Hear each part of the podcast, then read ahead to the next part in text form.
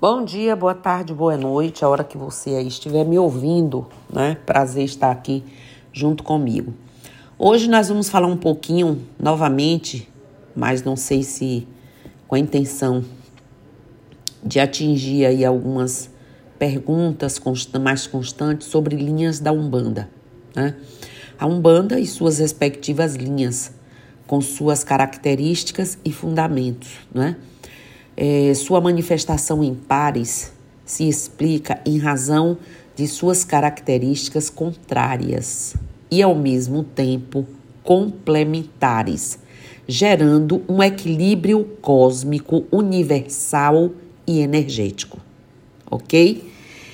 As sete linhas de Umbanda são as irradiações dos sagrados orixás regentes e cada uma dessas é, essências atua num padrão vibratório que estimula e dá sustentação aos seres que vivem em todas as dimensões do planeta.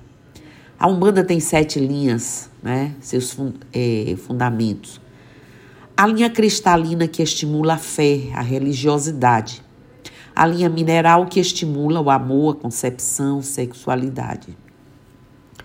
A linha vegetal estimula o raciocínio, o conhecimento. A linha ígnea estimula a razão, o juízo. A linha eólica estimula a ordem, o equilíbrio. A linha telúrica estimula o saber, a evolução. A linha aquática estimula a maternidade e geração. São sete irradiações, sete padrões vibratórios, sete sentidos da vida e sete sentimentos. As sete radiações, elas dão origem a sete essências que dão origem a sete elementos, que por sua vez dão origem a sete tipos de matérias ou energias. Todas são irradiações divinas, fluem em padrões próprios que influenciam aqueles que são alcançados por elas alterando nossos sentimentos mais íntimos e o nosso padrão vibratório, estimulando sentimentos mais nobres e virtuosos, né? Assentados nessas linhas estão os divinos orixás da, da seguinte forma: a linha da fé, que vem com Oxalá e Mãe Oiatempo Logunã. O trono da fé, Oxalá, né, é magnetizador e congregador. Logunã é condutor, desmagnetizador e descristalizador. Observem que um, um traz a magnetização e a congregação, o outro, que é, é Logunã, é condutor, desmagnetizador e descristalizador das questões negativas, ok? Aí vem a linha do amor que vem com Oxum e Oxumaré.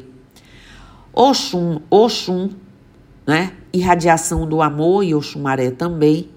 Ela é agregadora e conceptiva, ele renovador e agregador. Ok? Oxóssi e Obá. Oxóssi, direcionador e expansor, e Obá, raciocínio e conhecimento. Né? Vocês vejam o equilíbrio. O trono da justiça vem com Xangô, né? Justiça vem com Xangô e Egunitar, não é isso? Xangô é o gerador e equilibrador da justiça e Egunitar vem justiça e lei que é o equilíbrio. O, o trono da ordem vem Ogum e Dona Yansan. Ogum, lei e ordenação, e Yansan, é, movimentadora e ordenadora. Vem Obaluaê e Nanã, o trono da evolução. Nanã, evolução e transmutação e Obaluaê também vem na evolução e transmutação, só que ela é água e ele é terra, ok? Iemanjá ou Iemonjá, Iomolu. Iemanjá vem criatividade e geração, água. E Omolu vem paralisador, gerando estabilidade e equilíbrio telúrico, terra, né? Aí vem, passamos para a vitalidade do estímulo, né?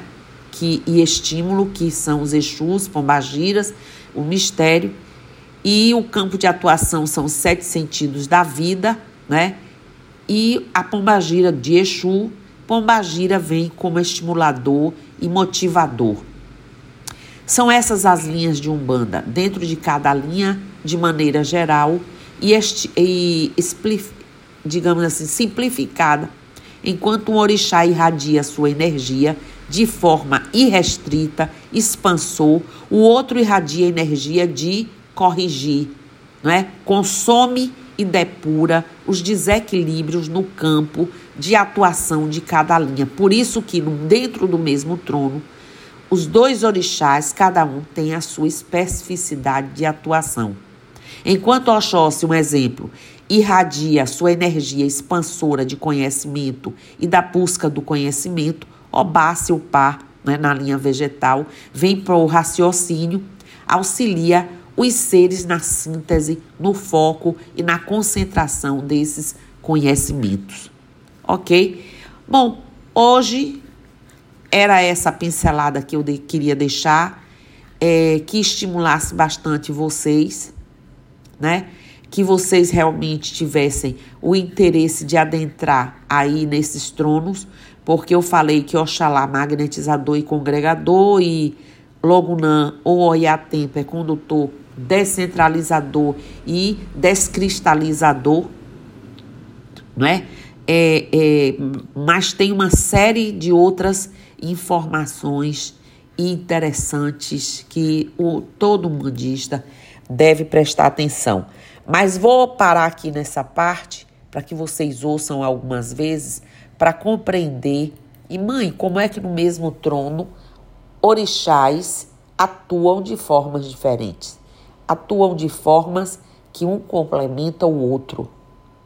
Né? As diferenças vêm para a unidade de complemento e de atuação num só trono.